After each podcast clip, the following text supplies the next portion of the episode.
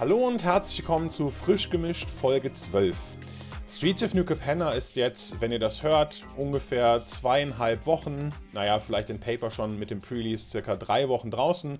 Und wir haben uns überlegt, wir machen mal so einen kleinen Deep Dive in die Straßen auf New Capenna. Was hat sich so getan? Wie ist das Limited-Format? Und welche Auswirkungen haben die Karten denn so auf Constructed? Wie, wie macht sich Streets of New Capenna? Aber natürlich haben wir auch wieder einen kleinen Newsbook für euch vorbereitet und ich mache das Ganze auch wieder nicht alleine. Ich habe zwei sehr, sehr, sehr erfahrene Gangster an meiner Seite, die auch schon viel viel auf den Straßen von New Capenna unterwegs waren. Wie geht's euch? Ja, hallo zusammen. Mir geht's auf jeden Fall richtig gut. Ich freue mich auf die Episode. Wir haben nette Themen, auf jeden Fall ein paar Neuigkeiten. Jetzt hast du es gesagt, wir waren ein bisschen in Capenna unterwegs. Man kann auf jeden Fall ein bisschen drüber reden. Ich freue mich drauf. Hallo an euch alle da draußen. Ich habe auch Bock. Capenna hat einen guten ersten Eindruck hinterlassen. So kann ich bei mir schon mal sagen. Aber ins Detail gehen wir dann im Verlauf der Folge. Genau, und dann würde ich sagen, fangen wir auch direkt mit dem Newsblog an, denn wir haben einiges aufzuarbeiten. Unser zweiwöchentlicher Rhythmus führt natürlich immer dazu, dass wir auch ein paar News nachholen müssen. Und unter anderem fangen wir mal mit einem kleinen Magic Arena Announcement an. Und das ist schon etwas länger her, und zwar vom 27.04. Da steht eigentlich gar nicht viel drin. Denn das, was drinstehen sollte, fehlt zum Beispiel. Mit dem Release von Streets of New Capenna sollten wir ja endlich unsere favorisierten Basic Lands auswählen können. Das war leider technisch nicht umsetzbar und deshalb steht das auch in den News nicht drin. Das heißt, wir müssen immer noch weiter darauf warten, obwohl das doch jetzt mal ganz ehrlich nicht so schwierig umzusetzen sein sollte, dass man mit einem Klick das Favorite Basic auswählen könnte. Ich meine, die Favorite Sleeves können wir jetzt ja schon seit geraumer Zeit aussuchen und ich denke, das sollte ungefähr im gleichen Programmierumfang liegen. Ansonsten, was vielleicht noch interessant ist, ähm, wir haben Explorer, ein neues Format, das der ein oder andere vielleicht von euch schon ausgetestet hat. Im Prinzip eigentlich nur alle pionierlegalen Karten auf Arena, das heißt keine Shenanigans mit irgendwelchen Digital Rebalanced Karten oder Alchemy Only Karten, sondern einfach nur ein etwas älteres True to Tabletop ähm, Magic Format, was man, glaube ich, ganz gut zocken kann und auch einen sehr, sehr guten ersten Eindruck hinterlassen kann. Was vielleicht die interessantesten News sind, ist, dass jetzt die das Organized und das Premier Play mit dem Release von New Capenna endlich Fahrt aufgenommen hat. Und ihr könnt jetzt auch, indem ihr einfach nicht nur die Ladder grindet, wie das früher der Fall war, sondern einfach auch, indem ihr Events spielt, indem ihr Best of Three Drafts spielt oder Best of Three Events oder was auch immer ihr spielen wollt, könnt ihr diese Play-in-Points sammeln und euch dann für so eine Turnierserie qualifizieren, mit der ihr dann vielleicht sogar die Möglichkeit habt, wenn es ganz, ganz gut laufen sollte, auch bei der Magic Weltmeisterschaft mitzumachen. Und natürlich auch kein neuer Podcast ohne neue Secret Layer. Das darf natürlich auch nicht fehlen im Newsblog. Machen wir noch ganz kurz an der Stelle. Es sind zwei Sachen auf jeden Fall angekündigt bzw. rausgekommen. Zum einen die Astrology Lens Taurus und das zweite Paket Pride Across the Multiverse. Habe ich mir beide mal ein bisschen genauer angeschaut.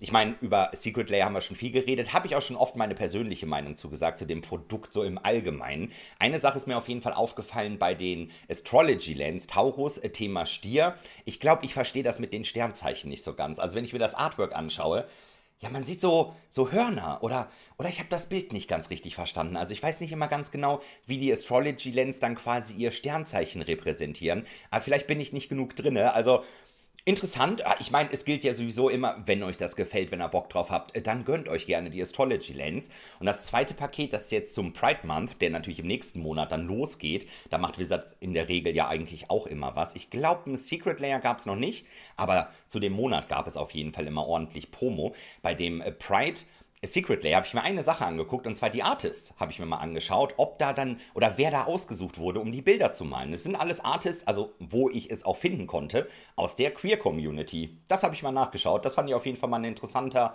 ein interessanter Bonus. Also je nachdem die Bilder, Queer Artists für das Pride Secret Layer, fand ich gut. Also, ne, ich sag ja immer, Leute, wenn ihr Bock auf ein Secret Layer habt, ja, wie gesagt, gönnt euch. Sieht gut aus. Ja, tatsächlich äh, wäre das ja mein Sternzeichen. Und natürlich werde ich es mir nicht holen. Ähm, das ist einfach äh, nicht meins. Aber man muss ja vielleicht auch mal was Positives erwähnen. Circuit Lair bekommen neues Packaging. Ähm, wurde jetzt auf Twitter gezeigt, ist quasi so ein frustfreier Brief, mehr oder weniger nur so, also wirklich nur so eine Pappe, wie ihr es vielleicht auch aus irgendwelchen Online-Bestellungen kennt.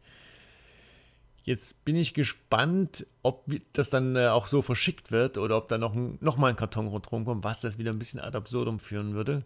Ich finde es grundsätzlich mal gut, dass sowas kommt, denn ich habe schon gesehen, wie Händler Secret Lairs aufmachen in Großbestellungen und da entsteht so viel Müll, das ist komplett unsinnig. Ähm, was ich mir gewünscht hätte, wäre links eine Option, dass man sich auch die alte Packung schicken lassen kann, denn es gibt wahrscheinlich einen, oder anderen, der sich die Dinger ins Regal stellt. Die alte Packung war ja auch mit Aufdruck und Gold, äh, dies, das, jenes. An der Seite war es beschriftet wie ein Buch.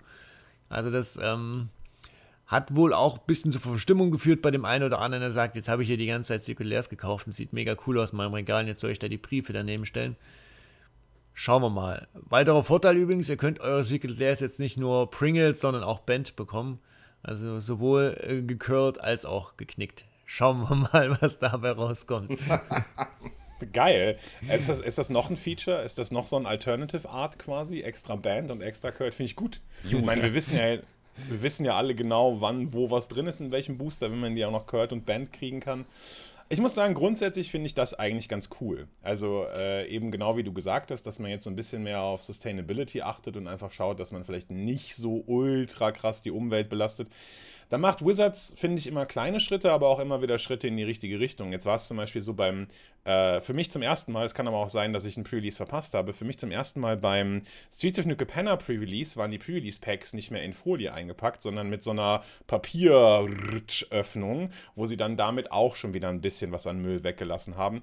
Das sind zwar alles nur Kleinigkeiten, aber wenn die dazu führen, dass das Ganze ein bisschen umweltfreundlicher wird, ich meine, in den Mengen, in denen das produziert wird, macht das sicherlich schon das ein oder andere aus. Von daher finde ich das eigentlich ganz cool.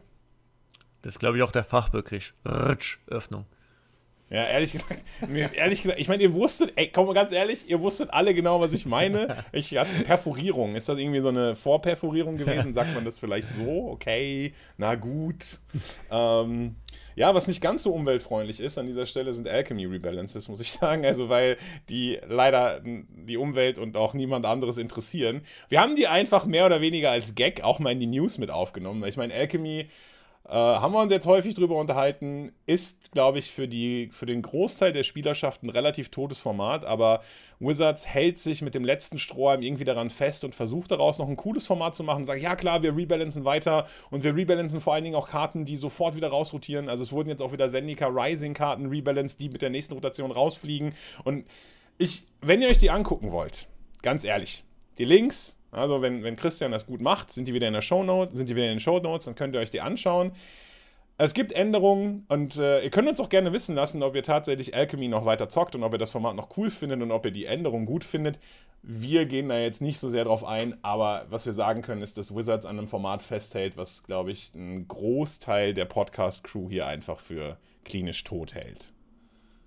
Ja, das hast du eigentlich ganz gut beschrieben. Ich würde sagen, ich muss eigentlich noch ein Lob an der Stelle dalassen. Allerdings nicht an das Alchemy-Format, sondern an den Podcast, weil ich habe von den Rebalancings gar nichts mitbekommen selber. Also, Top-News-Blog, jetzt weiß ich auch wieder, was abgeht. Ich habe mir nochmal die Rebalancings jetzt gerade an sich so angeschaut.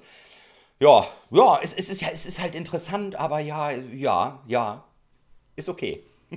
interessant, aber Wayne sozusagen. Exakt. Gehen wir doch mal zu was, was auch interessant ist und nicht Wayne, denn Maro hat wieder seine Hints gedroppt zur nächsten Edition. Nächste Edition wird Commander Legends Battle for Baldur's Gate sein. Ähm, wird ja auch nach Arena reinschwappen, wenn ich mich richtig entsinne, in draftbarer Form sogar. Bin gespannt, wie das umgesetzt wird. Auch das werden wir da wahrscheinlich erfahren. Der Termin, wo die ersten Details und diese typische Preview-Show kommen, ist der 17. Mai. Könnt ihr euch im Kalender markieren. Da wird dann natürlich wieder viel drüber geredet. Und äh, Maro gibt ja immer so ein bisschen inkomplette Informationen, sagt nicht alles, sondern irgend so ein Stückchen von der Karte, um einfach so ein bisschen Spekulation anzuheizen.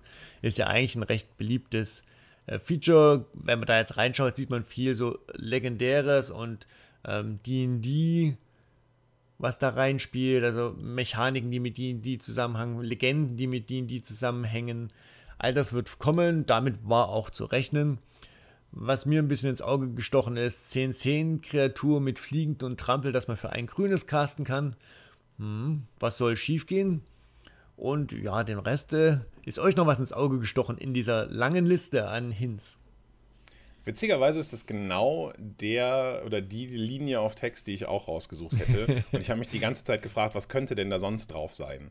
Das kannst du nur casten, wenn du auf einem Lebenspunkt bist. Das hat irgendwie, das kostet irgendwie 15 und ein grünes und dann hat es Delph oder so, dass du irgendwie 15 Karten exilen kannst, um das irgendwie äh, witzig zu machen. Also ich persönlich mag noch auf jeden Fall äh, bei dem Maro-Spoiler äh, die, die Textzeile A card capable of making an ox, boar or goat. Ich bin ähnlich, ähnlich wie Shibi, bin ich ein Fan von, sagen wir mal, diesen Low-Level-Tribals. Also Elfen und Goblins und Humans kann irgendwie jeder, aber ganz ehrlich, wer wird denn schon mal von einem Boar oder von einem Goat-Tribal kaputt gemacht? Und wenn das Ganze gepusht wird, bin ich da auf jeden Fall ein Fan von passend dazu an der Stelle, es wird auch eine legendäre Kreatur, Kreaturentyp Mensch und Wildschwein geben. Das wäre eigentlich, ist wahrscheinlich perfekt für das eben angesprochene Deck, ne? Für das Wildschwein-Boar-Deck quasi. Mit einem geil. legendären Menschen. Das könnte geil werden. Legendary Human Boar, okay, das klingt auf jeden Fall ziemlich abgefahren. Ja, wenn ihr Bock auf so tierische Archetypes habt, dann kannst du dich ja gerne in Capenna auch vom Rhino Tribal verprügeln lassen. Das ist im Limit ja ganz gut möglich. Oh, das ist auf jeden Fall relativ stark. Die Frage ist allerdings, legendäre Kreatur Elefant und Engel. Also ich weiß nicht, ob man das besiegen kann. Ein Elefantenengel, das könnte auch heftig werden. Finde ich gut. Ich, ich finde ich finde das geil. Also immer diese, diese Typenzeilen, die führen noch immer dazu, führen zu, äh, keine Ahnung. Also finde ich immer extrem lustig und extrem witzig. Elephant Angel fühlt sich jetzt nicht unbedingt sehr grazil an. Und das sind zwei Sachen miteinander kombiniert, die, sagen wir mal, von dem, was man so stereotypisch von diesen Typen hält, nicht so richtig gut zusammenpassen. Aber okay. Äh, macht auf jeden Fall Laune. Also ich mag diesen Teaser von Maro sehr gern und der macht immer Laune auf diese Preview-Shows auf jeden Fall. Also das finde ich ganz cool. Ja, und als letztes noch ganz, ganz sportlich und schnell äh, News in eigener Sache, denn der Content Creator Charity Pokal startet quasi jetzt. Also wenn ihr es jetzt relativ aktuell die Folge geschaut habt oder gehört habt in dem Fall, am Samstag, vielleicht noch glücklicherweise am Sonntag, dann seid ihr noch in der Zeit, um euch auf ultimateguard.live oder auf Ultimate Guard Live auf Twitch den Content Creator Charity Pokal anzuschauen. Wir haben 16 Teilnehmer, alles was Rang und Namen hat aus der deutschen Content Creator Szene ist mit dabei.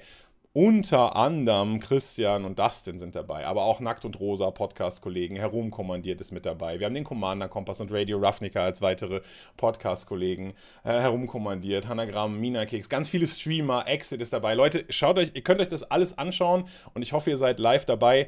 Äh, Im Vordergrund steht die gute Sache. Im Vordergrund steht, dass alle Leute für einen guten Zweck sammeln, ganz egal, ob das vielleicht lokal ist für ein Tierheim oder was auch immer sich überlegt wurde, einfach vielleicht auch ein bisschen was für die Ukraine. Wir wissen alle, dass gerade relativ schwierige Zeiten unterwegs sind. Alle haben sich einen wundervollen, tollen, guten Zweck überlegt, für den sie dann, dann sammeln. Es gibt eine gemeinsame Better Place Landing Page, wo aufgeführt wird, wie die einzelnen Spenden so laufen und wie, wo man so spenden kann. Also schaut auf jeden Fall mal vorbei, auch insbesondere bei den Show Notes. Das wird auf jeden Fall eine Mords Gaudi. Format sehr, sehr, sehr bekanntes und schon durchgetechtes Historic Artisan mit einer vorgegebenen Legendary. Also da ist die Meta natürlich schon ganz, ganz, ganz klar. Äh, es wird mega geil. Also ich hoffe, ich hoffe, ihr seid dabei. Also ich bin wie gesagt auf jeden Fall dabei und ich habe auch richtig Bock. Du hast richtig Bock auf das Event gemacht. Ich freue mich wirklich, die besonderen Decks zu sehen. Mein Deck ist halt auch schon fertig. Ich habe ausnahmsweise mal ein Tribal-Deck gebaut. ausnahmsweise. Spielst du Legendary Human Boss? Eventuell, ja, leider, die Wildschweine haben ein bisschen gefehlt in meinem Pool, aber die Menschen sind es tatsächlich geworden mit Maya quasi als Flavorkarte, aber richtig geil. So eine coole Idee, super guter Zweck, also ich freue mich richtig. Tolles Event, das wird geil. Ja, ich freue mich auch schon sehr. Ich stehe auch ultra gut im Testing gegen die anderen Kolleginnen. Ich habe schon ein paar Matches gespielt on Stream mit äh, anderen Content Creator und stehen 05. Also was soll schiefgehen am Wochenende äh, mit meinem Deck? Äh, auf jeden Fall wichtig. Wir haben jetzt schon zweieinhalbtausend Spenden in Summe gesammelt. Also das kann einfach nur noch besser werden. Und am Ende wird eine schöne dicke Summe für den guten Zweck dastehen und das ist einfach das Allerwichtigste. Genau, und hier vielleicht nochmal noch gesagt, der Gewinner des Events, der bekommt von Ultimate Guard auch nochmal anderthalb tausend Euro für seinen guten Zweck obendrauf. Also es geht tatsächlich, es ist eigentlich ein Fun-Format und es ist eigentlich ein Fun-Event, aber der Gewinner soll natürlich trotzdem davon irgendwas haben und Ultimate Guard spendet dann nochmal anderthalb tausend Euro extra für den guten Zweck. Also da kommt auf jeden Fall was zusammen. Und bei unserem heutigen Hauptthema sind aber auch einige Themen zusammengekommen. Machen wir mal einen kleinen Übergang. Wir starten mit dem Nuke Penner Limited Format. Wie ist das Limited? Wie war euer Eindruck? Gefällt euch das?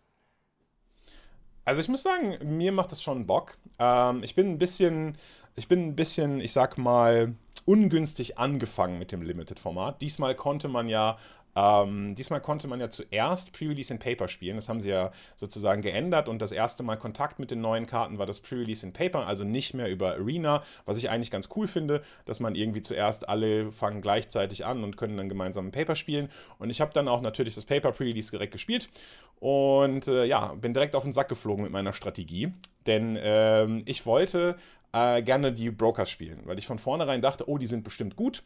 Und bei uns im Local Game Store wurden die aber zufällig verteilt, die Pre-Release-Pakete. Und ich dachte mir, ja, das ist ja nicht schlimm, man kann ja im Nachhinein vielleicht tauschen. Und witzigerweise hatte ich jemanden, der gerne Riveteers spielen wollte. Und dann war es am Endeffekt so, dass ich ein Riveteers-Pack bekommen hat und er hat ein Brokers-Pack bekommen. Da dachte ich, ja gut, dann lass uns doch einfach tauschen. Wir sind beide glücklicher. Wir sind beide mega glücklich. Und ich mache einen Pool auf, der nichts kann und der vor allen Dingen auch noch nicht mal Brokers spielen kann.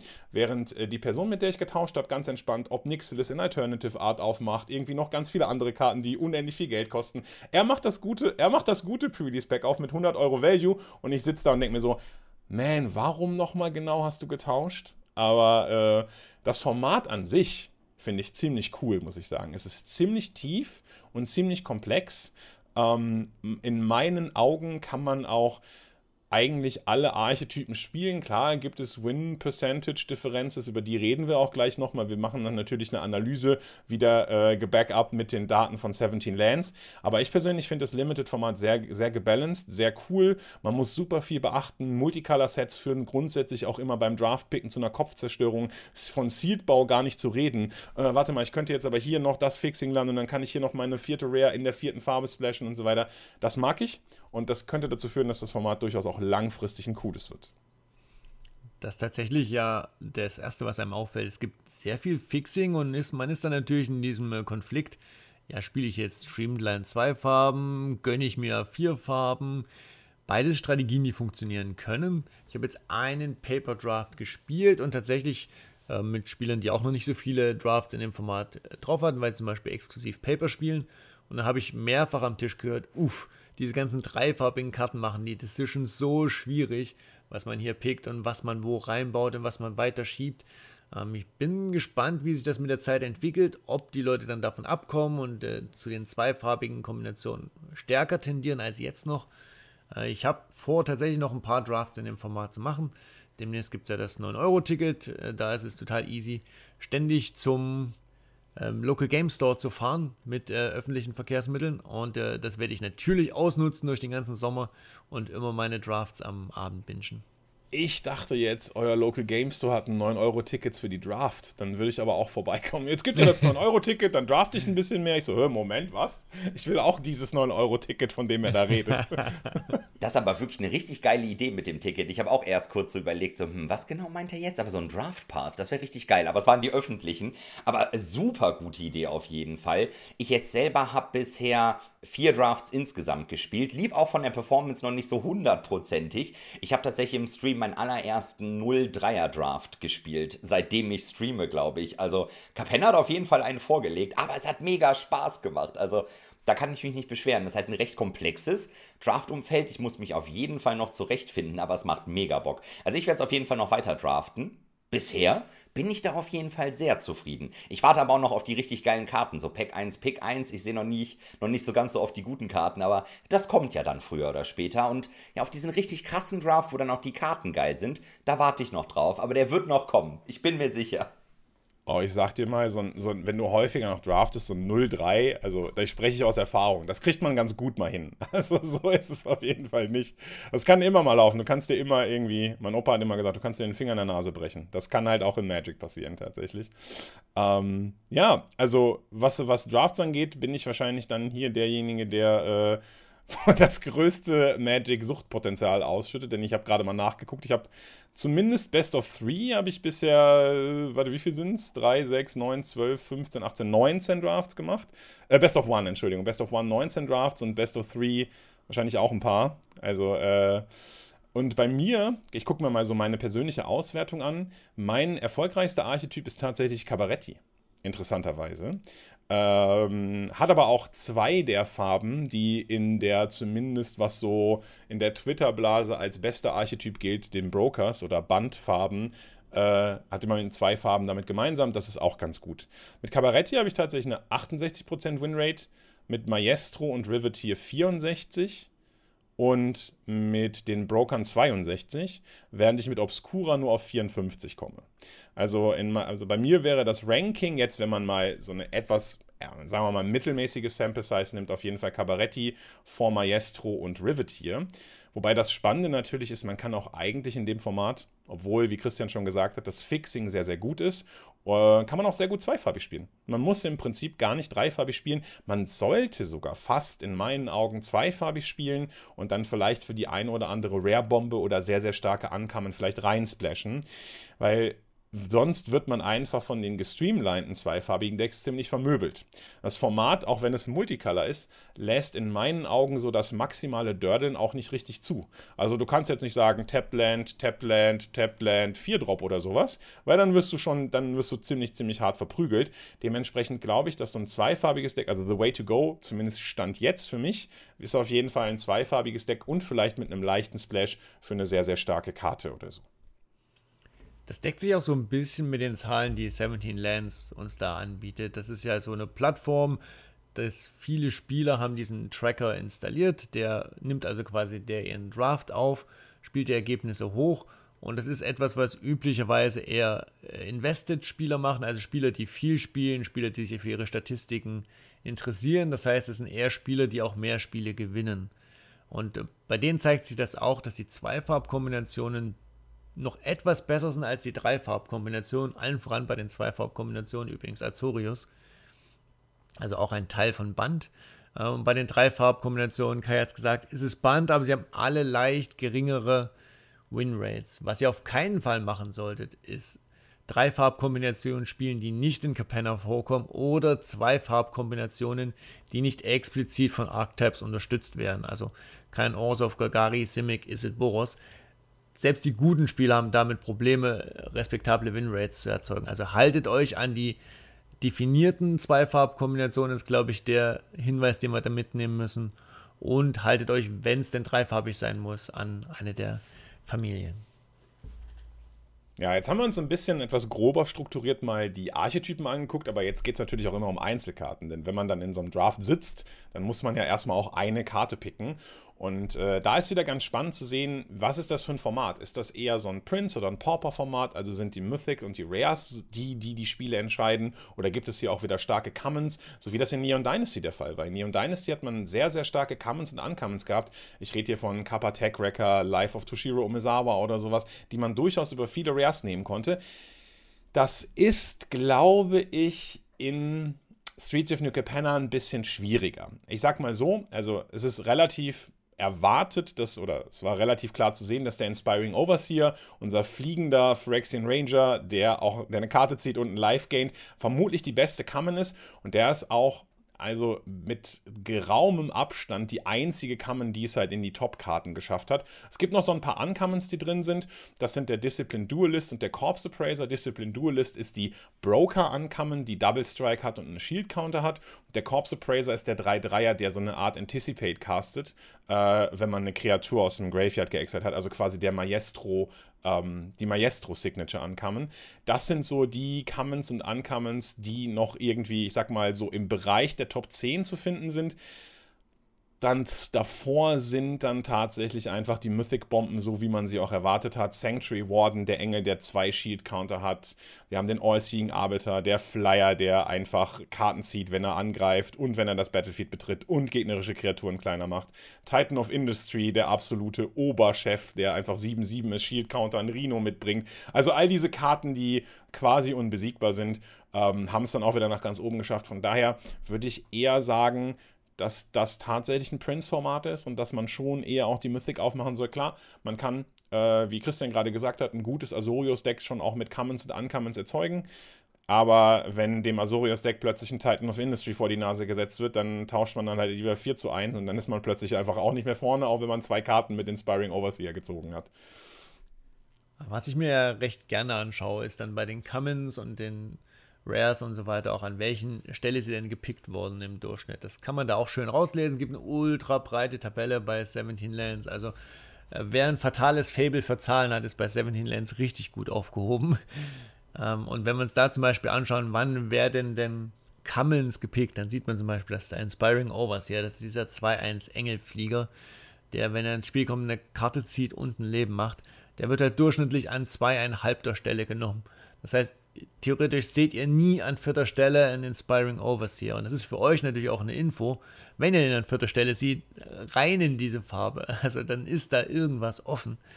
Äh, zweithöchst gepickte ist übrigens der Jewel Thief. Das ist der grüne 3-3er der einen Treasure mitbringt. Und früher hatten wir übrigens Vanilla 3-3er für 3, aber ich will euch jetzt nichts von den ganz alten Zeiten erzählen, die ungefähr gerade mal fünf Jahre her sind oder so. Also, das waren früher unsere Draft-Commons. Äh, Murder ist ja wieder zurück auf Common, auch eine sehr hochgepickte Karte, aber die fallen dann alle schon so doch deutlich ab im Vergleich zu den Inspiring Overseer. Das ist einfach die All-Star-Common und wahrscheinlich eine der Karten, die tatsächlich auch viele ankamen, jetzt einfach problemlos in die Tasche steckt. Ja, also laut 17 Lands Data sogar jede Ankamen. Also Inspiring Overseer ist besser als jede Ankamen im Set. Und das ist tatsächlich echt überraschend, weil ich meine, selbst besser als die dreifarbigen Karten. Wenn man sich das überlegt, das ist eine einfarbige Karte, die ist besser als dreifarbige Uncommons, die ja viel, viel schwieriger zu casten sind. Also das ist schon wirklich, wirklich krass.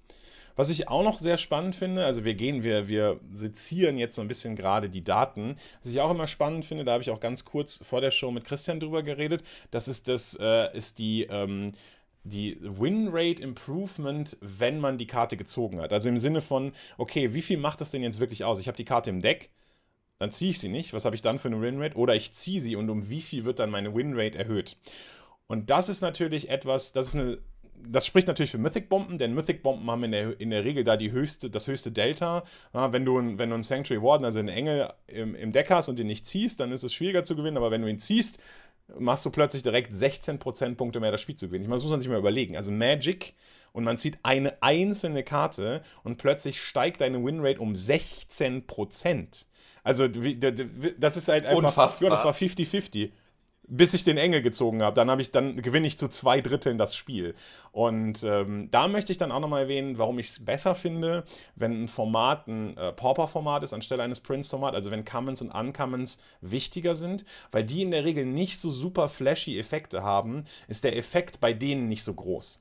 Es ist halt immer so, es ist super frustrierend, irgendwie auf dem Board ein bisschen vorne zu sein und dann slammt der Gegner einen Titan of Industry oder diesen Sanctuary Warden, dann kannst du nicht mehr gewinnen. Und bei Commons ist es so, da hat man immer so das Gefühl, da kann man noch so ein bisschen gegenhantieren, weil der Effekt meistens nicht so groß ist. Und bei der besten Kamm, haben wir jetzt schon mehrfach erwähnt, Inspiring Overseer ist es so, da ist diese Winrate Enhancement nur noch 6%. Der ist zwar immer, der ist zwar eine insane Karte, der ist super, super gut. Aber die Winrate erhöht sich eben nur um 6%, was fairer ist und was den Gegner auch nicht direkt so, uff, oh komm, ey, wirklich? Wie soll ich denn jetzt, keine Ahnung, deinen Raffine oder sowas besiegen? Das, das wirkt irgendwie ein bisschen weniger frustrierend zu spielen und deshalb mag ich es lieber. Und deshalb finde ich es auch ganz cool, dass man hier sehen kann, dass die Bomben wirklich einfach so krass spielentscheidend sind. Also von den ersten, wie viel sind es? Von den ersten sieben Karten, die alle Rare oder Mythic sind, und die meisten sind Mythic, hat jede Karte eine über 10%ige Erhöhung der Winrate, wenn du sie ausspielst. Und das ist halt einfach so, okay. Danke. Ich habe übrigens den Gegenpol auch mir mal angeschaut. Wenn ihr Jackhammer äh, im Deck haben solltet und zieht, das ist die rote Kammen Equipment, die plus 2 plus 0 gibt und für 2 ausrüstet. Dann ist eure Winrate Improvement minus 14% oh. Das heißt, wenn ihr auf die Idee kommen wollt, Jackhammer zu casten, tut es bitte, bitte nicht. Ja, und ähnlich, jetzt habe ich natürlich mir direkt in den Zug mit aufgesprungen, ähnlich gut sind die Zementschuhe. Wer hätte das gedacht? Wenn ihr die Zementschuhe spielt und dann tatsächlich auch zieht, verliert ihr auch ein 11% Winrate. Also lasst sie einfach direkt draußen, weil wenn ihr sie zieht, sind sie ja kacke. Auch interessant, es gibt einen Stapel Rares und Mythics, die so selten gespielt werden, dass 70 Lands da noch gar nicht alle Statistiken hat. Äh, beziehungsweise ausrechnen kann, vermutlich, weil da noch nicht genug äh, Sicherheitsintervall drauf ist. Zum Beispiel die berühmte Lieblingsmythic äh, Meeting of the Five, die Five-Color-Mythic, die jeder in seinem äh, Seal-Pool oder Draft-Pool nicht sehen möchte, weil komplett unspielbar. Also auch interessant. Wird relativ hoch genommen, erstaunlicherweise, weil Mythic vermutlich mal, ist ja eigentlich unspielbar. Ja, ich glaube einfach mehr so für Collection. Also denke ich jetzt an der Stelle, man will dann halt irgendwie irgendwann die Gems dafür abstauben und dann nimmt man irgendwie mal so ein Meeting of the Five mit. Aber ja, genau, es gibt eben auch viele Mythic und Rares, die so äh, narrow sind in ihrer Anwendung, dass sie einfach im Limited gar nicht gespielt werden können. Luxior ist auch so ein Beispiel. Ich meine, wenn Luxior gut ist, dann musst du ein oder zwei Planeswalker in deinem Deck haben. Und ich meine, dann brauchst du ehrlich gesagt Luxior auch nicht wirklich. Kannst du das Spiel auch einfach mit Elsbeth und Vivian gewinnen. Also, ja. Genau, also man kann sich auch ein bisschen die Farbverteilung zum Beispiel anschauen. Ähm, man kann sich ja zum Beispiel nach Commons und Uncommons filtern und dann kann man zum Beispiel mal gucken, in welchen Farben sind denn die Power und High Pick äh, drin. Und dann sieht man zum Beispiel, dass relativ wenig Grün dabei ist in den Top, ich sag mal 20 Karten. Äh, wir haben es in ein, zwei Multicolor äh, und den Jewel Thief hatten wir ja gerade in Grün als zweitbeste Common. Aber dann ist es sehr dünn und da sieht man auch, warum zum Beispiel UW als zweifarbiger Typ äh, so gute Winrates hat. Denn es sind relativ viele UW-Karten zum Beispiel dabei oder auch äh, schwarze Karten. Also insofern, da sieht man so ein bisschen, wo ist denn die Tiefe an guten Commons höher weil ihr werdet natürlich in eurem Deck am meisten Commons haben und Uncommons. Das heißt, da kann man sich auch ein bisschen orientieren, wie tief sind die Farben, in welche möchte ich reingehen, in welchen habe ich auch späte gute Picks und wo trocknet einfach meine, meine Karten dann sehr schnell aus. Ja, und da kann man tatsächlich so, äh, kann man einfach das übernehmen, was man von Neon Dynasty übernommen hat. In Neon Dynasty war es so, dass man Rot mit der Kneifzange nicht anpacken durfte. und das ist tatsächlich hier genauso. Also äh, die beste rote Kammern ist, glaube ich, auf Platz 755 äh, hinter irgendwelchen anderen. Also die kann man wirklich, Rot scheint hier zumindest, was Commons angeht, komplett unspielbar zu sein. Mayhem Patrol, die beste rote Kammern.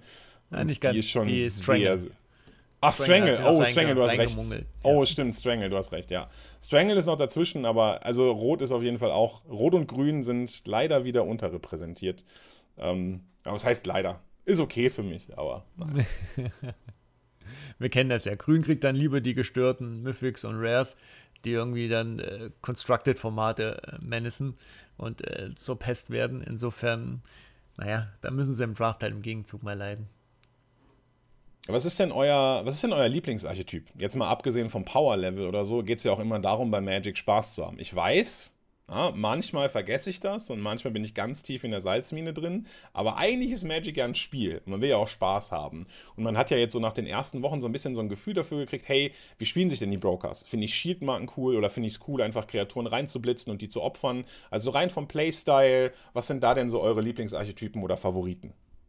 Ich glaube, da muss ich wirklich Cabaretti sagen. Ist jetzt so an sich bei Magic nicht meine Lieblingsfarbkombination, aber innerhalb von Capenna hat mir Cabaretti doch schon sehr gut gefallen. Ginny Fay finde ich ja ganz cool. So die Token-Synergien, die Spielsteine, die da erzeugt werden, aber ansonsten irgendwie, ich finde Schildmarken auch echt geil, also Brokers auch super gut. Und jetzt auch im Kontext Draft, die weißen und die weiß-blauen Diazorius-Karten sind ziemlich gut. Die kann ich halt nicht in Cabaretti spielen, sondern muss stattdessen rot spielen, was halt nicht ganz so gut ist. Also ich glaube quasi das gute alte Celestia Token quasi, also Cabaretti minus Rot, ist meine Antwort. Das würde ich gerne mögen. Ich konnte es noch nicht ausprobieren und ähm, ich weiß auch nicht, ob es wirklich so gut funktioniert. Wir haben ja vorhin schon gesehen, richtig äh, brillieren tut es nicht. Ähm, es braucht, glaube ich, so ein paar Keykarten. Ah, ich weiß nicht, es gibt so, also ich mein Lieblingsrare ist ja der neue Fractask, den, den mag ich ja sehr. Also der ist einfach äh, schön, mit dem habe ich ja auch schon tatsächlich mehrmals gespielt. Insofern ist eine Karte, die ich mag. Also ich glaube, so grün, äh, wir haben ja gerade gesagt, grün ist eigentlich relativ schlecht, aber ich irgendwie, so ein bisschen zu grün zieht es mich trotzdem. Das ist irgendwie eine fatale Kombination für meine künftigen, zukünftigen Drafts, habe ich so den Eindruck. Ähm, Schwarz-Rot ist allerdings auch ganz nett, finde ich, und hat auch einige richtig gute Power-Commons und Uncommons.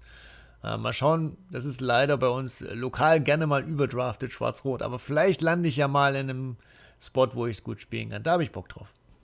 Das hört sich auf jeden Fall gut an. Bei mir wäre es so, glaube ich, so ein bisschen tatsächlich Azorius. Nicht, weil es am besten ist, sondern weil ich gerne so dieses Tempo-Play mache. Es gibt ja, wir haben diese Rooftop Nuisance, das ist diese Sorcery, die zwei Kreaturen tappt, die nicht enttappen. Man zieht jeweils eine Karte mit Casualty 1, also so eine 3-Mana-Sorcery, muss eine Kreatur opfern und tappt dann was.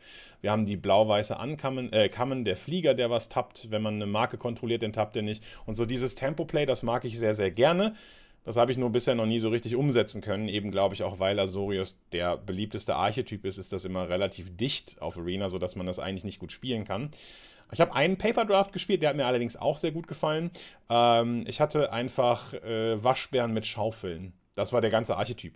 Ich habe ich hab, äh, Waschbären Raccoons gespielt, auch diesen Ein-Mana-Raccoon, der für Boros Hybrid Double Strike kriegen kann. Und dann hatte ich zwei Schaufeln im Deck.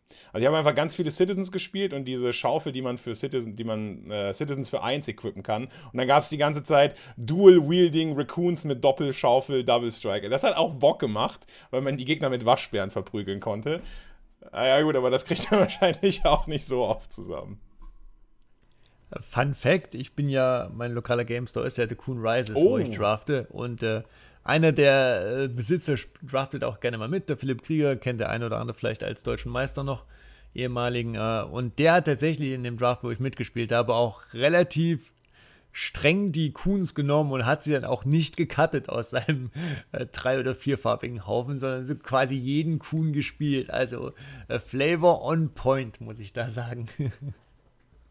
Ja gut, ich denke, jetzt haben wir uns einigermaßen intensiv über das Limited-Format unterhalten, schon mal so erzählt, was unsere Lieblingskarten sind, was die besten Karten sind. Aber natürlich hat Streets of New Capenna auch einen Einfluss auf das Constructed-Format.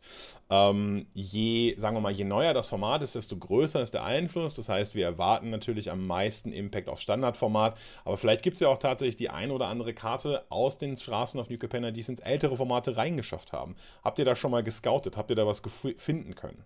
Also es gibt auf jeden Fall einige Karten aus Capenna, die wir tatsächlich in den Competitive-Formaten sehen. Es gab auf jeden Fall eine Karte, die mich persönlich ein bisschen überrascht hat, die so ein bisschen, ja ich sag mal quasi unter dem Radar geflogen während der Spoiler-Season. Hatte ich nicht so auf dem Schirm, weil sie halt recht simpel aussieht. Und zwar der Ledger Shredder, der gute Aktenvernichter auf Deutsch der 2-Mana 1-3er Vogel. Ich glaube, immer wenn ein Spieler den zweiten Spell in einem Zug spielt, darf man conniven, intrigieren. Ja, und wenn man sowas in der Spoiler-Season sieht, dann denkt man sich so, ja, okay, alles klar, Vogel, mh, weiter, ist okay, ist gut, ja, läuft, läuft. Man guckt halt auf die Planeswalker, auf die Flashy-Karten und das geht halt so schnell durch. Also ich hatte ihn auf jeden Fall nicht auf dem Schirm, aber es überrascht mich jetzt nicht im Nachhinein. Das ist halt wirklich eine super gute Karte, wirklich gut. Der hat mich wirklich überrascht. Wie sah das bei euch aus? Ja, total auch. Also ich habe äh, den genauso wie du gar nicht auf dem Schirm gehabt und dann habe ich äh, mit, mit äh, einem Bekannten aus der Community geredet und der meinte, ja gut, das ist halt ein 2-Mana 1-3 Flieger, der jede Runde Faceless Looting umsonst castet. Und äh, als ich das dann mal so reframed habe und mir gedacht habe, hm, jede Runde Faceless Looting umsonst und dabei auch noch wächst und aus Bold Range rauskommt und super viele Graveyard-Synergien in den Decks vorhanden sind, dann okay, gut, da muss man vielleicht drauf achten. Ich glaube, jetzt ist es schon ein bisschen zu spät, auf den Hype äh, loszugehen, denn ich glaube, Ledger Shredder hat leider auf Card Market schon die, die, Verzehnfachung des Preises oder noch mehr abgekriegt. Äh, sind wir ein bisschen zu spät dran, aber Ledger Shredder für mich auch ein super, super, super äh, krasses Ding. Und ich ähm, finde noch Giada erwähnenswert. Giada ist die äh, Engel Legendary, die Mana macht für Engel. Also erstmal 2-2 Vigilance Flying ist, dann Mana macht für Engel und irgendwie noch so eine Ability hat, dass jeder Engel mit einer plus 1 plus 1 Marke das Battlefield betritt für jeden anderen Engel, den man schon kontrolliert, glaube ich. Und dementsprechend, wenn man also Engel Tribal draftet oder Engel Tribal spielt im Constructed, dann werden da ganz schnell mal 1, 2, 3, 4, 5 plus 1 plus 1 Marken draufgelegt und dann geht es auch schon ordentlich ab. Und das geht halt auch so schnell. Giada ist halt genau das, was eben ein Engeldeck braucht. Das ist ja eher so ein Midrange-Deck. Die Mana-Kurve ist so ein bisschen höher in der Regel, sag ich jetzt mal. Und Giada ist erstmal ein super Two-Drop, weil ich glaube, sie ist ja 2 Mana, 2-2 fliegend plus, die hat doch zwei Fähigkeiten, glaube ich sogar. Vigilance. Bin mir jetzt gar nicht so sicher. Vigilance, Vigilance. auch noch. Ja. ja, ich meine, ne, wenn der Gegner nichts hat oder keine Verteidigung in der Luft hat, ne, man kann auch noch mit Wachsamkeit angreifen für zwei, dann rampen mehr Mana machen, was halt super gut ist für das Deck. Mehr Mana und alle Elfen werden immer immer stärker, die noch danach kommen. Also, das ist eine perfekte Karte für die Engeldecks. Also wirklich erwähnenswert. Die ist wirklich gut. Sehen wir mal, wie der das denn tickt. Sogar wenn er über Engeldecks redet, werden die Elfen stärker. schöner, schöner Versprecher eingebaut. Nein, alle Kreaturen haben. Ich habe wahrscheinlich Mana-Elf gesagt, kann das sein? Oder was, was habe ich gemacht? Du hast irgendwo ein Elf eingebaut, aber das macht es ja nur on-brand. Ja, ich sage ganz oft, sobald eine Kreatur Mana produziert, ist das halt ein Mana-Elf. Also das ist auf jeden Fall ein 2-Mana-Mana-Elf, kennt man doch. Ja, natürlich. Also, also ne? Schon richtig. schon eigentlich korrekt. Genau. Er hat ja eine zentrale Rolle in der Story, wird da allerdings ein bisschen verheizt, ist relativ wenig ausgebaut, wurde auch erst sehr spät gespoilert. Äh, die Entscheidung habe ich da nicht so ganz verstanden, so eine zentrale äh, Figuren der Story nicht ein bisschen weiter auszubauen. Aber es ist, wie es ist. Immerhin ist es eine sehr gut spielbare Karte geworden. Und ich kann mir gut vorstellen, so Engel-Decks und wenn immer mehr günstige Engel kommen, das ist ja auch so ein Deck, was immer wieder mal Zuwachs bekommt, weil Engel ja auch sehr beliebt sind. Ähm, das baut sich dann ja auch immer stärker mit der Zeit. Eine Karte, die ich noch in einem Constructed Deck gesehen habe, ist der 2-Mana weiße Kollege, der Doppelstrike hat und wenn er angezielt wird, connived er. Der, den habe ich in den Boris Feather Listen gesehen. Illuminator Virtuoso heißt er. Erstmal unscheinbar, hat man vielleicht in der Spoiler-Season auch nicht so auf dem Schirm gedacht, gehabt und hat gedacht, ja, vielleicht mit ein paar Combi-Tricks kann ich den mal in die Kurve spielen in meinem Draft-Deck. Ähm, aber Feather, dann wird er jede Runde getargetet und Double Strike macht es dann auch nicht gerade leicht, den zu blocken, fairerweise. Also insofern, mal gucken. Das ist eine Karte, die so Spellslinger-Pump-Decks vielleicht noch anfangen zu mögen. Ja, das kann ich mir auch eigentlich ganz gut vorstellen. Eine Karte haben wir jetzt noch nicht erwähnt, aber ich glaube, da waren wir alle mehr oder weniger darauf vorbereitet. Wollte noch jemand Obnixilis ganz kurz sagen? Ich meine, klar, jetzt besonders im Standardformat, Junt Obnixilis mit dem Casualty, dass man ihn einfach kopieren kann. Ich hatte mittlerweile, ich glaube, meine Highscore ist, ich hatte viermal Obnixilis im Spiel mit Esikas Streitwagen immer wieder kopiert. Vier Stück im Spiel, dann hat der Gegner aufgegeben, ich durfte leider nicht mehr machen. Aber ja, meine Highscore ist viermal Obnixilis und ja, er ist wie erwartet ja, sehr solide. Sehr solide. Ich bin leider über zwei noch nicht herausgekommen. Ich hatte noch nicht das Vergnügen, Obnixilis-Tokens zu kopieren. Ähm, aber jetzt, wo du gerade von Obnixilis redest, muss ich sagen, ich finde, äh, auch wenn der sehr, sehr, sehr stark geraten ist, haben, hat Wizards einen relativ krassen Home Run gemacht, was Streets of New Capenna fürs Constructed und gerade fürs Standard angeht. Denn es ist, finde ich, immer schwierig, äh, gerade wenn das, wenn das Standardformat voll wird, noch ein, ein Set zu addieren. Also quasi, wir sind ja jetzt ein Set vor der Rotation. Ne? Mit dem nächsten Set, Dominaria, gibt, findet eine Rotation statt. Wir haben jetzt das größte Standard, was so gehen kann. Das bedeutet auch direkt das powerfulste Standard. Und dann ist es immer schwierig, ein Set zu bauen, was nicht komplett alles platzen lässt aka Eldrain, und aber gleichzeitig in irgendeiner Weise tatsächlich trotzdem interessante neue Additionen zu Standard hinzufügt. Und das hat Streets of New Capenna wirklich sehr, sehr gut gemacht. Man muss zugegebenerweise schon Midrange-Decks mögen, weil Midrange ist the name of the game im Standard. Das größte Turnier, was wir gesehen haben, jetzt so, was irgendwie stattgefunden hat, das war das Crokies Team Liquid Turnier. Da haben irgendwie über 300 Teilnehmer mitgespielt. Und ich kann euch ja mal kurz vorlesen, wer so die Top 8 reingemacht hat. Platz 1 Esper Midrange, Platz 2 Esper Midrange, Platz 3 Madu Midrange, Platz 4 dann ausnahmsweise mal Jeskai Control, Platz 5 Junt Midrange, Platz 6 Esper Midrange, Platz 7 Mono White Midrange und Platz 8 ist dann nochmal Is It Control. Also sehr, sehr Midrangy und Control-lastig. Aber tatsächlich finde ich, dadurch, dass äh, super viele neue Karten dazu gekommen sind, eigene Archetypen definiert haben. Also wie zum Beispiel das Junt, was vorher, na, Junt war schon so ein bisschen da, aber Esper Midrange, viele neue Additionen, aber auch gleichzeitig viele Verstärkungen für bestehende Decks. Dieses, dieses Midrange-Deck, meistens rot-grün basiert mit von mir aus Magda und Jaspera Sentinel und der Chariot und so weiter. Da hat Omnixilis super reingepasst, weil er einfach einen Token macht, den, er, den man kopieren kann. Also eine powervolle Integration zu einem bestehenden Deck. Aber die neuen Esper Midrange-Listen, die quasi gewonnen haben, spielen super viele neue Karten. Vier Tenacious Underdog, das ist der 2-Mana 3-2, der aus dem Graveyard geblitzt werden kann. Vier Rafine, das ist die Swings, die Chefin von Obscura. Uh, wir haben Fairy Vandal wieder drin. Wir haben All-Seeing Arbiter, Sanctuary Warden, also auch die Limited Mythics und so weiter. Super viele neue Karten, die neue Archetypen definiert haben und super viele starke Karten, die in bestehende Archetypen reingekommen sind. Und das ist für ein Set, das als achtes in Standard reinkommt, finde ich extrem gelungen. Also von daher rein vom Design her, Chapeau an Wizards für, die, für den Standard-Impact. Für ältere Formate ist es ein bisschen schwierig zu sagen. Shibi hat das gerade schon angesprochen. Ledger Shredder, Ledger Shredder, Ledger Shredder. Der ist auf jeden Fall in älteren Formaten krass. Viele andere Karten habe ich jetzt in älteren Formaten aber auch noch nicht gesehen.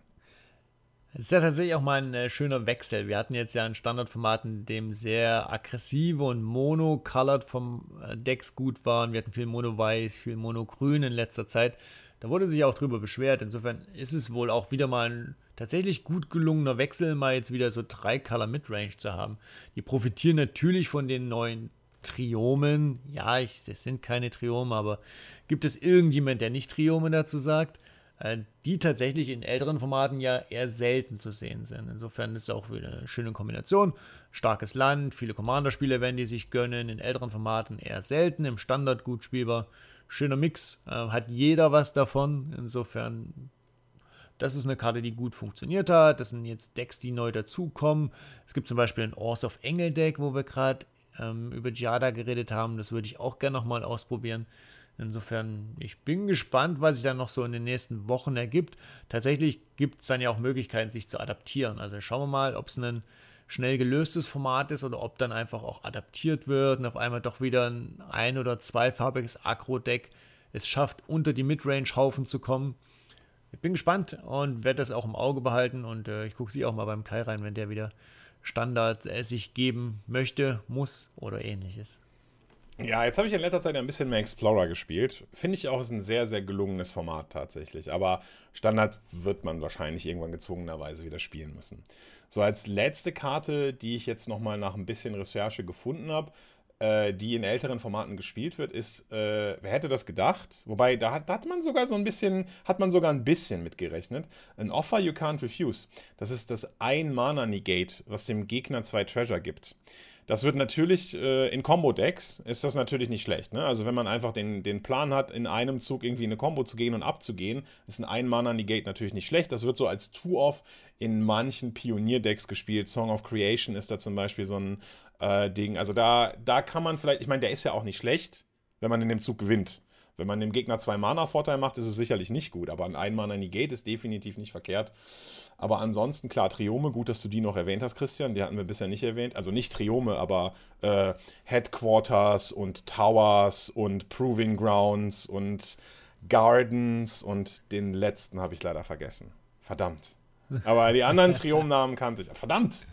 Die naja. anderen Triomnamen kanntest du, genau. Die anderen Triomnamen. ja, genau. Sehr gut.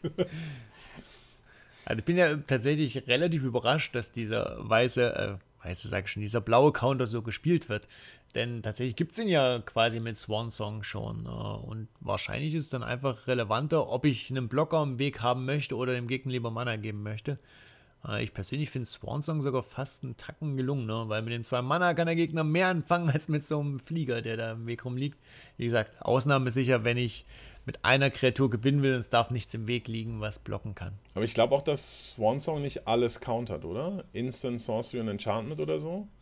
Ich glaube, das ist kein komplettes Negate. Also. Ah, das stimmt. Das stimmt, ja. Das ist auf jeden Fall ein Argument. Aber ich habe immer so ein bisschen Angst, dem Gegner zwei Mana geben. Und das ist halt, mit zwei Mana kann man halt auch einfach wieder ein richtiges Negate spielen, so nach dem Motto.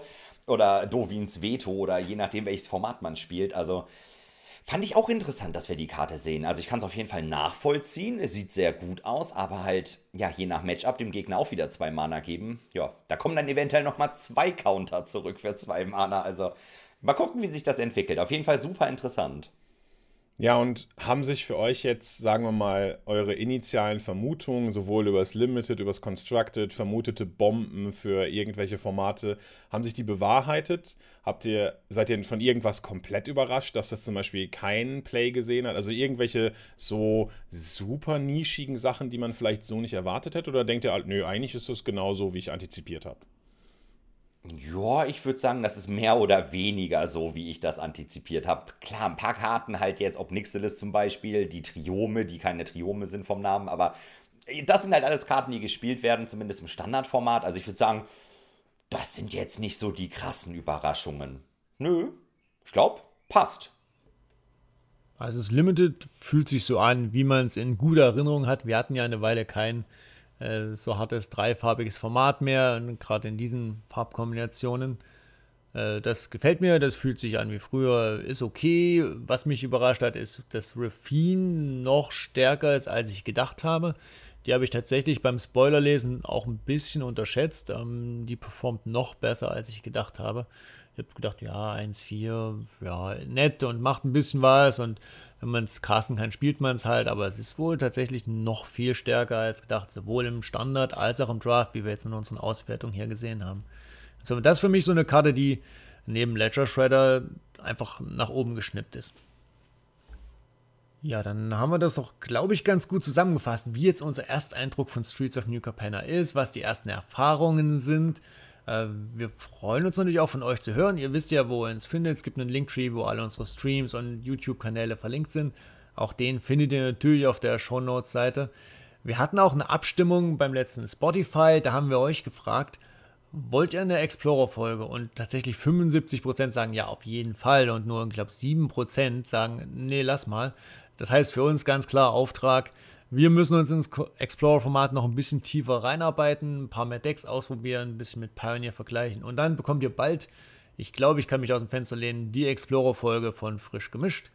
Und natürlich keine neue Folge ohne neue Abstimmung. In dem Fall eure Meinung zu Streets of New Capenna Limited.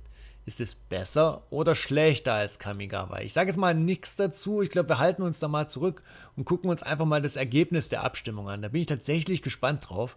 Ähm, schaut auf Spotify vorbei, da ist die Abstimmung. Oh ja, da bin ich auf jeden Fall gespannt, was da rauskommt. Das ist mal super interessant. Also Leute, auf jeden Fall mal alle abstimmen. Ich finde es wirklich mega interessant. Mal schauen, was ihr dazu zu sagen habt. Und ja, jetzt zum Abschluss haben wir natürlich noch eine kleine Karte der Woche vorbereitet, beziehungsweise das Bild, das Artwork einer Karte der Woche. Ich war dran, ich habe eine Karte rausgesucht. Ich glaube, ich habe es ein bisschen einfacher gemacht. Also ich glaube, Kai und Christian könnten die Karte erkennen, aber nicht unbedingt genau sagen, vielleicht was sie kann, weil sie nicht so populär ist. Es passt ein bisschen zu Capenna, sag ich mal, so als erster Tipp. Ich meine, wollt ihr die Karte mal beschreiben oder wisst ihr vielleicht, was es ist? Wie sieht's aus?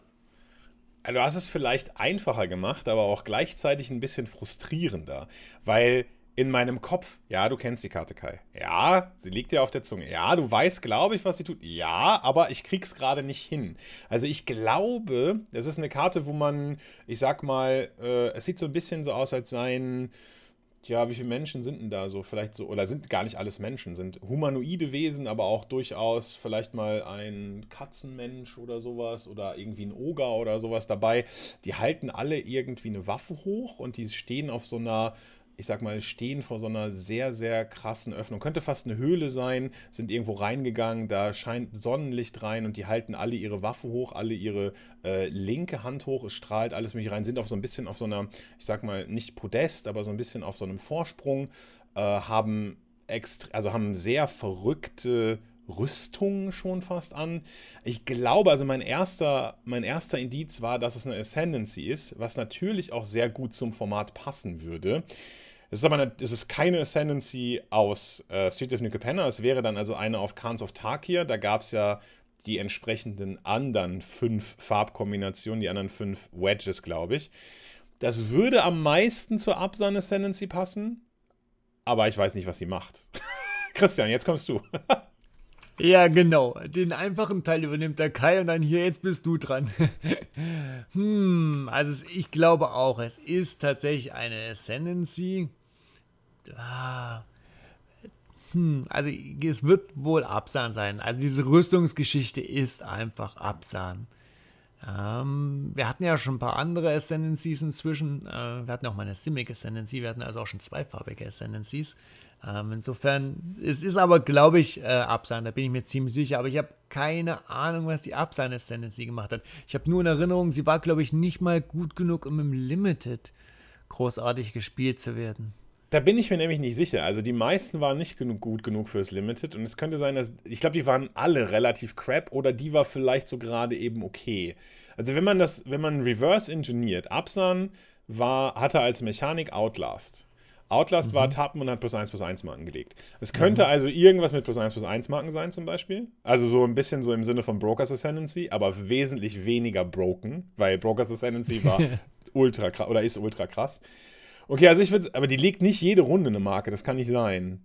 Aber nur einmal eine Marke. Okay, also ich sag mal so, es ist Upside Ascendancy. Okay, äh, sorry, wolltest du was sagen? Äh, okay, ja. Ja, ich wollte, also es, ich muss ein bisschen das Lachen zurückhalten. Es passiert genau das, was ich mir gewünscht habe. Also ihr seid super nah dran. Ja, wir sind Karne von Tag hier. Ja, es ist die Absan Ascendancy, die Vormacht der Absan. Also für drei Mana insgesamt weiß, schwarz und grün eine Verzauberung. Ja, ihr seid auf dem richtigen Weg, aber noch ein bisschen am Verzweifeln. Ich lasse euch noch ein bisschen weitermachen. ja, vielleicht ist es auch irgendein Marken-Payoff gewesen, äh, wenn irgendwo eine Marke drauf ist oder draufgelegt wird, dass irgendwas, aber ich, boah, Es muss auch zwei Fähigkeiten Ja, die haben. hatten- Also ich glaube, die meisten Essentis hatten zwei Effekte. Ich glaube, ne? Sultai hatte nur eine. Äh, ich glaube, Sultai hat nur gemillt, aber ich bin mir nicht mehr sicher. Bin, ich weiß es auch nicht mehr genau. Okay, also Absan Ascendancy, genau wie, genau wie Dustin gesagt hat. Weiß, Schwarz, Grün, drei Mana, Enchantment. Äh, wenn dir das Battlefield betritt, legst du auf jede Kreatur, die du kontrollierst, eine Marke. Was für eine Und- Marke. Eine plus 1 plus 1 Marke, ja, ja. Also Outlast, also plus 1 plus 1 Marke. Und du kannst sie opfern, um Kreaturen mit plus 1 plus 1 Marken indestructible zu geben. Also ich glaube, die hatten keinen Enter the Battlefield-Effekt. Ähm, wenn ich mich richtig entsinne. Und es gab damals übrigens auch nur 1-1-Marken. Wir hatten diese ganzen Fähigkeiten-Counter, hatten wir noch gar nicht, äh, wenn wir mal zurückdenken an die Welt von Tag hier. Nee, irgendwas. Immer wenn du eine 1-1-Marke auf eine Kreatur legst, dann passiert irgendwas. Okay, erlöse uns. Äh, was könnten da. ja, genau, erlö- ich krieg's nicht Ihr seid aber echt nah dran. Ich gebe noch vielleicht einen letzten Tipp oder soll ich auflösen? Also, ich Löse sag auf. mal, Löse der. Enter the Battlefield-Effekt von Kai war, glaube ich, eins zu eins richtig beschrieben. Lege auf jede Kreatur, die du kontrollierst, eine plus 1 plus 1 Marke. Das ist richtig. Der zweite Teil hat nicht so ganz gepasst. Da wollte ich so einen Tipp geben. Welche Kreaturentypen waren denn ganz typisch? Es hat was mit Token zu tun, sag ich mal. Klingelt was? Oh, wir hatten Spirits. Ja, Spirits, ja, ja, ja, ja, sehr Ah, man gut. hat immer, wenn eine Kreatur von dir gestorben ist, hat man einen 1-1 Spirit Token gekriegt. Ding, ding, ding, ding. Es ist zwar, wenn eine Nicht-Spielstein-Kreatur Okay, stirbt, ja, ansonsten wäre es genau, ja ja. super krass, aber ich denke mal, da wärst du Ja. jetzt auch noch drauf gekommen. Sehr gut, ja, es ist ETB, eine plus 1 plus 1 Marke für alle eigenen Kreaturen. Und immer wenn eine Nicht-Spielstein-Kreatur, die du kontrollierst, stirbt, gibt es einen 1-1er Geisterspielstein mit Flugfähigkeit. Eigentlich eine geile Karte. Sehr solide. Richtig gut. Auch, aber auch wenn man sie kennt. Ich wollte das einfach mal ausprobiert haben hier an der Stelle am Podcast. Man kennt die Karte, aber es ist manchmal dann doch, nach ein paar Jahren, kam das ja ein paar Jahre her, die Edition, ist gar nicht mal so einfach, ne? Habt aber sehr gut gemacht. Richtig stark. Tatsächlich, äh, die einzige Absandkarte, die ich mir gemerkt habe, ist Siege Rhino. Die kriege ich beisammen. Die anderen sind ein bisschen schwieriger zusammenzukriegen. Aber das ist der beste Beweis dafür, dass Blau immer noch die beste Farbe in Magic ist. Der einzige Unterschied von der Absan Ascendancy zur Brokers Ascendancy ist, dass das schwarze Mana durch ein blaues Mana ausgetauscht wird. Wenn da schwarzes Mana drin ist, macht sie einmal eine plus 1 plus 1 Marke. Wenn blaues Mana drin ist, macht sie in jeder Runde eine plus 1 plus 1 Marke. Die Broker Ascendancy wurde mir übrigens schon on the Play Turn 3 vor die Nase gelegt. Es, es sind schon viele Sachen passiert bei mir im Draft. Da sind gute Karten mit dabei. Das ist schon ordentlich. Dinge sind passiert. Dinge sind definitiv passiert. Aber mega gut. Boah, habt ihr gut gemacht. Stark. Jo, hat Bock gemacht. Leute, da sind wir auch schon wieder quasi hier am Ende angekommen. Nochmal ein großes Dankeschön an alle, die hier bis zum Ende zugehört haben. Richtig geil. Leute, passt auf euch auf. Ansonsten, Kai und Christian natürlich auch. Hat Bock gemacht. Richtig geil. Wir sehen uns. Vielen Dank, schönes Ding. Bis bald. War nice. Bis bald. Ciao. Tschüss.